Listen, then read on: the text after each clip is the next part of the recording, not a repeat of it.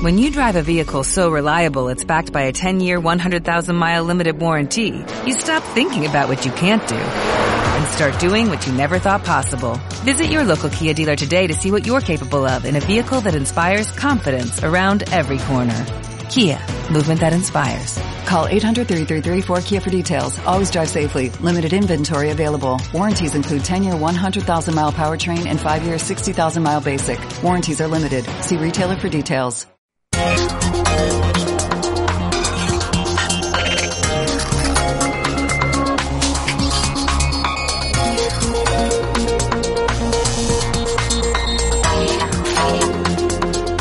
Bienvenidos a Alta, el programa donde manteneros seguros en el mundo de la informática. Actualidad, consejos para tu negocio y tu hogar y todo lo que necesitas saber a la hora de ponerte delante de una pantalla. Conectad con nosotros cada semana de lunes a jueves desde las 10 hasta las 10 y media de la mañana.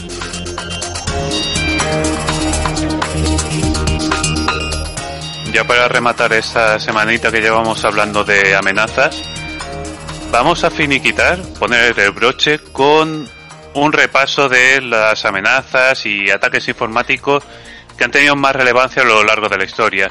Nos remontaremos hasta los años 70 y llegaremos incluso hasta 2018 con el último.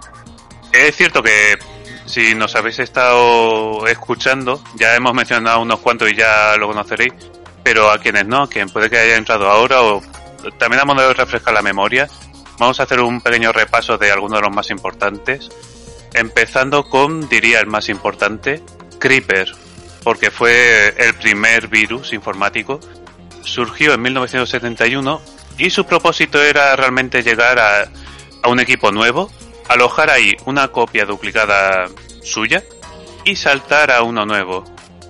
Como estamos en 1971, aún no estaba Internet, así que se movía a través de ARPANET todavía, que era la, la web antecesora de Internet. Y para parar este frene, que surgió realmente como un experimento, no era malintencionado ni nada, se creó Reaper, que se puede considerar el primer antivirus que existió, aunque si nos vamos a sus características, a día de hoy serían más virus precisamente Reaper Sí, debido a la forma en la que se propagaba, ¿verdad? Que iba saltando de un equipo a otro, a diferencia de la forma en que lo hacía Creeper, que además se borraba cuando cambiaba de un sistema a otro. Después de esto saltaríamos 10 años hacia adelante, hasta 1982, con Elk Cloner, que también se considera uno de los primeros virus y también era una broma, experimento que salió mal. Bueno, más que mal, que se salió de las manos. Se propagaba por medio de disquetes en los cuales estaba el Apple DOS 3.3, que era una actualización del sistema operativo que en ese momento tenían unos equipos llamados Apple II. Fue desarrollado por un chaval de 15 años llamado Richard Screnta, que a menudo compartía juegos con sus amigos a través de disquetes y los modificaba para que al llegar a cierto punto el juego se quedara inutilizable y saltara un mensaje que él consideraba gracioso. Cuando estos chicos aprendieron la lección y dejaron de aceptar los juegos que les pasaba, él, como todo buen hacker, se adaptó y lo que hizo fue empezar a pasarles este virus, digamos, para seguir con la broma. Este lo único que hacía era escribirse en la memoria. El único riesgo real de daño sería que al copiarse la memoria sobreescribiera algo. Esperar, ir contando las veces que se arrancaba el equipo hasta llegar a la número 50. Llegado a la número 50, saltaba un poemilla en la pantalla. Se fue de las manos porque no solo llegó a infectar a sus amigos, sino que llegó incluso a infectar a su profesora de matemáticas y aunque no causaba daños, resultaba algo molesto. Otro virus, unos años más tarde, que sí llegó a causar más daños, no era la intención, era, que ya hemos hablado, el gusano Morris, hacia finales de 1988. Un gusano informático es un malware que se replica a sí mismo para propagarse a otras computadoras. Este suele utilizar una red informática para propagarse, aprovechando pues fallas de seguridad que pueda haber en el ordenador objetivo para llegar hasta él. Algo bastante habitual y que suele ser una de las formas más frecuentes en que se propagan los virus. Como veréis, muchos son gusanos, como por ejemplo otro del que ya habíamos hablado en un programa anterior, que en el 2000 se extendió bastante a través de correos electrónicos llamado I Love You. Pues mira tú por dónde, Nico, que estabas hablando del gusano Morris. También me he acordado que, aparte de ser el primer virus autorreplicante, también es considerado el primer ataque de denegación de servicio. Que a día de hoy ya, como se mueve, es ataque D2, ataque de, de denegación de servicio distribuido. Es cuando una dirección IP en concreto, es decir, de un tipo de servidor o un router, recibe tantísimas peticiones de conexión de usuarios en un espacio tan corto y preciso de tiempo que es capaz de tirar una o varias páginas web. Hay veces que puede ocurrir sin querer, por ejemplo, que varias personas están refrescando continuamente una página porque se han atentado de cuando salga un producto que está limitado. No sé, a lo mejor de... Hay solamente 100 stock de esta nueva bici, pues están dándole todo el rato para llegar el primero, o empujas, también es bastante común.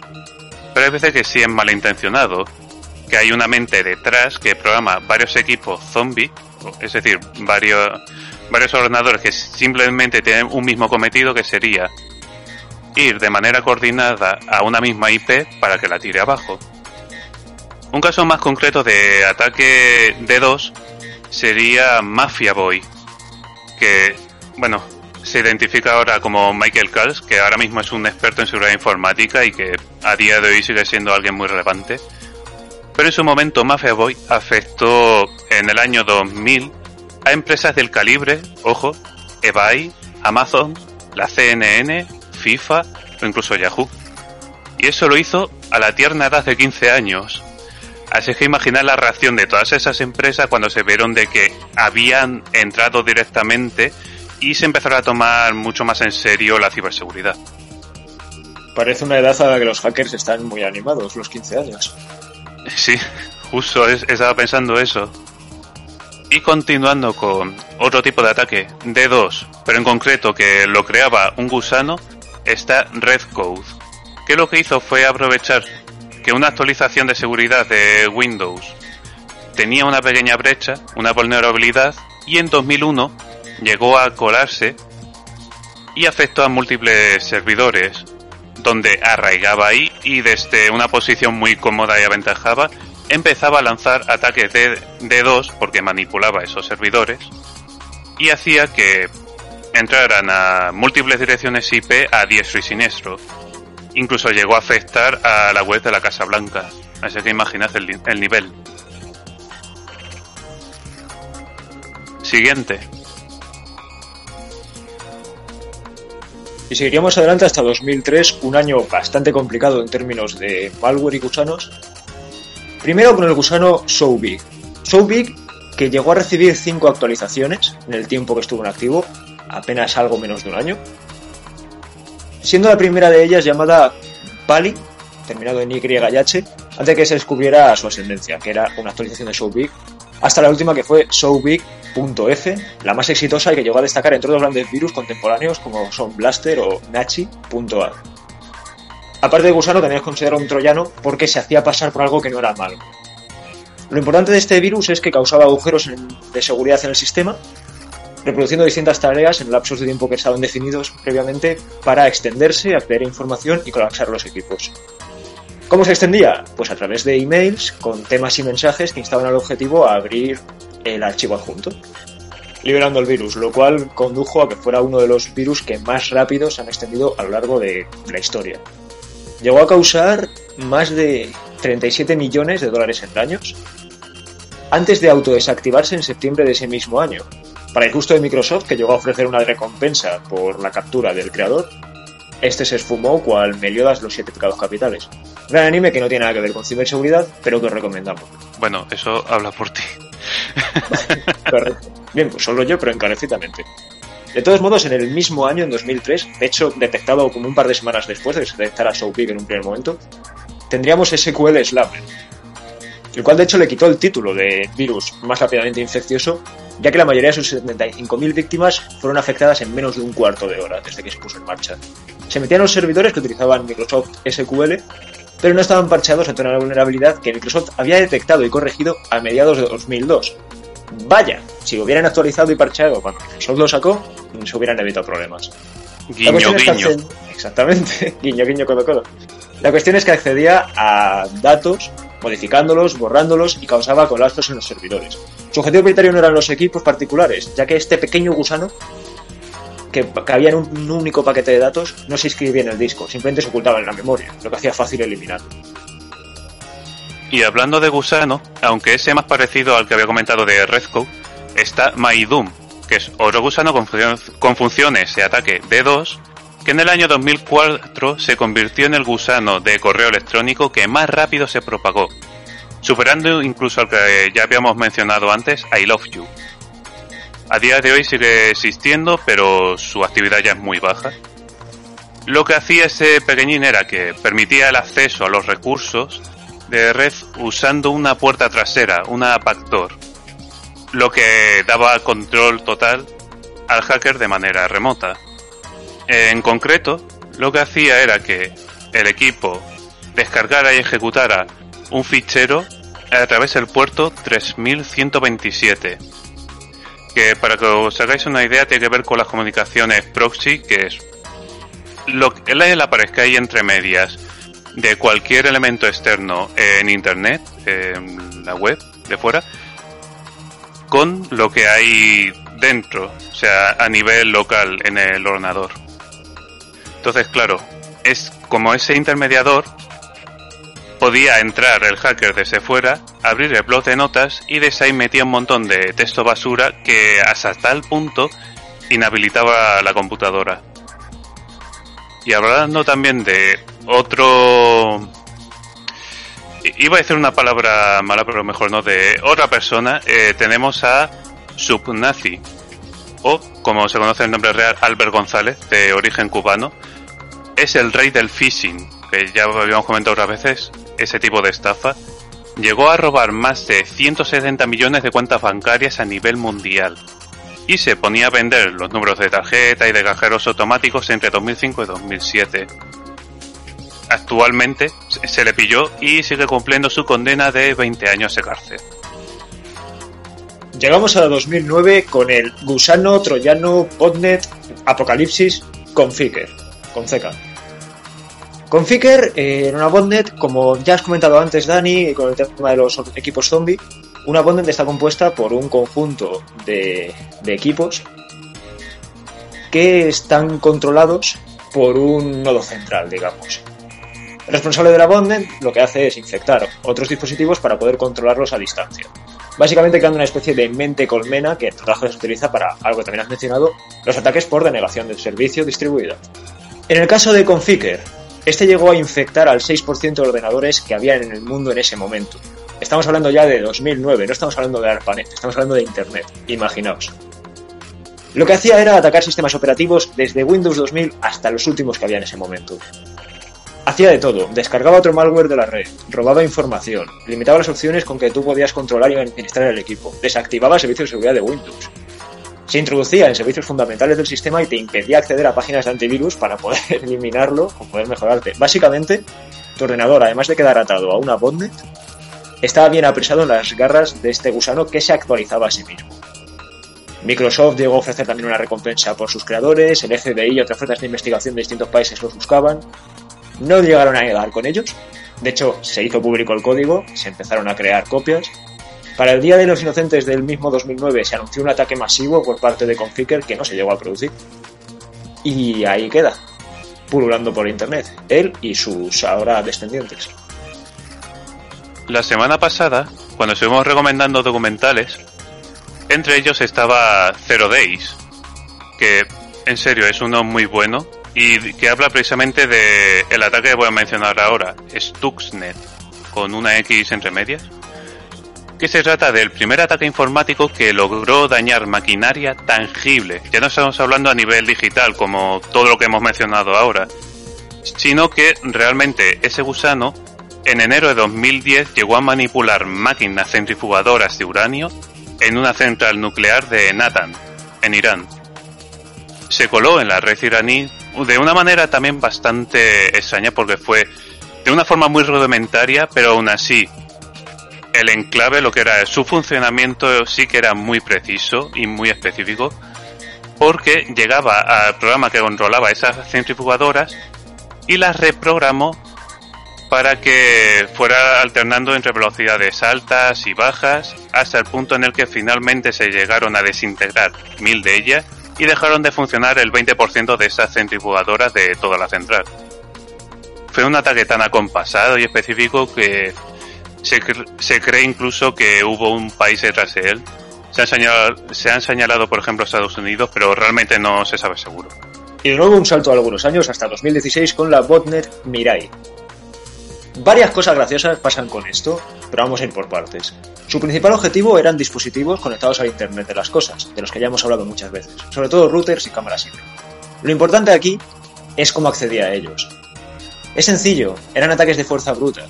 Tenía una lista de credenciales de fábrica que suelen estar en estos dispositivos, muy habituales en compañías menores y en algunas de las grandes. Es decir, conseguía acceder a estos dispositivos simplemente porque sus usuarios no les habían cambiado las credenciales que venían por defecto. ¡Oh, vaya! Además almacenaba las IPs de estos dispositivos y cada cierto tiempo escaneaba la red para comprobar si seguían infectados. Si no, volvía a infectarlos con el mismo medio. Y ¡oh, vaya! Lo conseguía. Cambian las contraseñas, cambian las credenciales de fábrica, por favor. Se utilizó en muchos ataques DDoS cuyo objetivo no estaba claro. Entre ellos, aparte de muchos proveedores de alojamiento de servidores, estuvo la página web del experto en ciberseguridad Brian Krebs, que desde entonces fue uno de los investigadores que más en serio perseguían a, sus, a los responsables de este virus. El grupo hacker de sombrero blanco Malware Must Die, malware de así como las autoridades y otras víctimas también se unieron a esta investigación.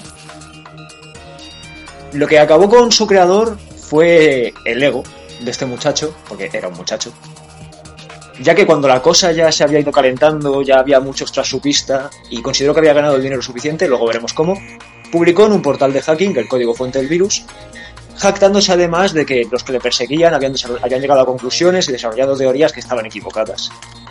Al final le salió caro, porque resulta que rastreando la información que tenía en, el, en su perfil de este portal hacker, Krebs, del que ya hemos hablado, Llegó a dar con varias cosas. Llegó a dar con sus perfiles en otras páginas, de manera que consiguió identificar al programador y hacker de sombrero negro Paras Ha. Sí, los que conocéis Pokémon habéis hecho el chiste en vuestras cabezas. Quizá el apellido no se pronuncia así, pero es JHA. Este joven tenía su página de LinkedIn, tenía perfiles en algunas páginas de anime, hasta el punto de que, de hecho, el nombre de este virus, Mirai, viene de Mirai Nikki, otro anime que está bastante bien y también os recomendaría, aunque el protagonista consiguió que yo dejara de querer ver el anime. Pero es una recomendación que le echéis un ojo si queréis y podéis soportar a ese protagonista escapado del mundo digital. Volviendo lo importante, resulta que nuestro querido Paras había creado este programa para poder atacar a los proveedores de alojamiento de servidor que utilizaban la competencia de su servidor de Minecraft porque él y dos amigos tenían un servidor de, de Minecraft, un juego archiconocido, que tenía opciones de pago. Al hacer que los servidores de la competencia se cayeran, estaban redirigiendo a los usuarios a su servidor y así es como ganaban dinero. Hubiera sido bastante difícil darse cuenta, pero precisamente por la imprudencia de Paras, Krebs pudo descubrirlo y denunciarle públicamente en su web. Pasó tras unos cuantos pasos más, evidentemente, el FBI llegó a poder acusarle y ahora mismo estarían siendo juzgados. Conclusión. Mucho hacker de sombrero negro, mucho ego, muy engreído el muchacho, pero no tuvo cuidado con la información que compartía en Internet, lo que permitió descubrir su identidad como ese hacker que había hecho público el código de la botnet Mirai. Aunque ellos estén siendo procesados, este tipo de botnets, sobre todo las descendientes de Mirai, siguen siendo una gran amenaza que está en Internet. Precisamente por eso han surgido muchas a partir de que Paras decidió compartir la información de la peor manera posible. Ahora vamos a pasar a otro tipo de ataque, el ransomware, es decir, cuando se roban los datos o se impide el acceso a según qué datos y se pide un rescate a cambio. Aquí tenemos a WannaCry, de que, querer llorar eh, en inglés, surgió en 2017 y tuvo un alcance mundial, que aquí es donde está lo curioso. Normalmente se dirigen a una empresa, a una entidad en concreto, pero aquí fue a nivel mundial, afectando por lo menos a 141.000 ordenadores de Windows. Y quiero resaltar esto porque la compañía, Microsoft, llegó a sacar las actualizaciones al día siguiente del ataque, pero la vulnerabilidad ya había sido aprovechada por el pirata informático por cierto, a ese pirata al que se llegó a acusar fue Park Jin Hyuk, que es del Corea del Norte, pero aún no se sabe con seguridad quién fue el artífice. señalándose a otros países como Estados Unidos, Rusia, China, Perú. De todas maneras, WannaCry su foco se dirigía a los sistemas operativos más desactualizados de Windows. Así que de nuevo, también con esto recordad siempre actualizar el sistema operativo. El sistema operativo. Y también como remache, como había dicho que era algo internacional, en España llegó a afectar a Gas Natural, Iberdrola y Telefónica. Aquí nos movemos a algo un poco más pequeño, Aurmine, que es un grupo de tres crackers supuestamente, que llegaron a robar miles de datos por redes sociales. Incluso extorsionando, de nuevo, como era un ransomware, extorsionaron a CEOs, es decir, a los máximos jefes de Google, Facebook y Twitter, consiguiendo millones de dólares en muy pocos meses. Aunque después, si nos vamos al que sería el ataque D2 a mayor escala, aunque se pudo controlar bastante bien, fue el ataque contra GitHub en el año 2018, con el que ya vamos a rematar todos esos ataques. GitHub es una web para programadores que tenían una muy buena defensa y realmente la plataforma se cayó solo 5 minutos. Eso pues 5 minutos sí se puede notar bastante al fin y al cabo, pero teniendo en cuenta que el tráfico que está multiplicando ese ataque de 2 era multiplicándolo por 51.000, ¿eh? o sea, del tráfico normal, imaginaos, a lo, mejor se pueden conectar 5.000 personas, pues eso multiplicado por 51.000 era lo que se multiplicó y lo pudieron solucionar muy rápido por lo mismo tenía una muy buena seguridad informática GitHub. Y llegando hasta nuestros días, después de este viaje de medio siglo prácticamente, os hemos hablado de todo tipo de virus y de todo tipo de sucesos que se han dado en esta reciente historia. Desde las pequeñas bromitas que se salían de las manos allá por los 70 hasta los terribles virus gusano, troyano, botnet que pululan por la red hoy en día. En la descripción, si no lo habéis visto todavía, os vamos a poner la lista de los virus de los que hemos hablado, agrupados por el tipo al que pertenecen, aunque a estas alturas ya son un todo, la mayoría de ellos. Y con poco más que decir por hoy, hasta aquí llega esta semana, en la que nos hemos centrado bastante en las amenazas, con este remache tan especial. Os recordamos también que para cualquier consulta que tengáis está nuestro correo alttab.clmactiva arroba gmail.com y siempre que podáis escuchar nuestro programa que es de lunes a jueves de 10 a 10 y media de la mañana. Y por cierto, volveremos el siguiente lunes. Esperamos veros allí. Hasta luego. Hasta el lunes.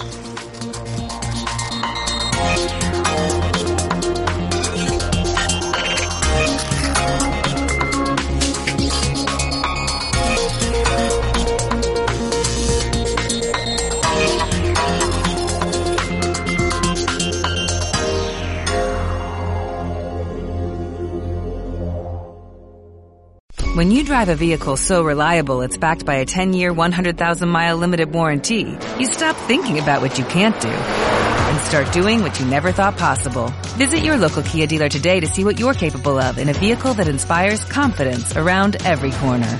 Kia, movement that inspires. Call 800-333-4KIA for details. Always drive safely. Limited inventory available. Warranties include 10-year 100,000-mile powertrain and 5-year 60,000-mile basic. Warranties are limited. See retailer for details.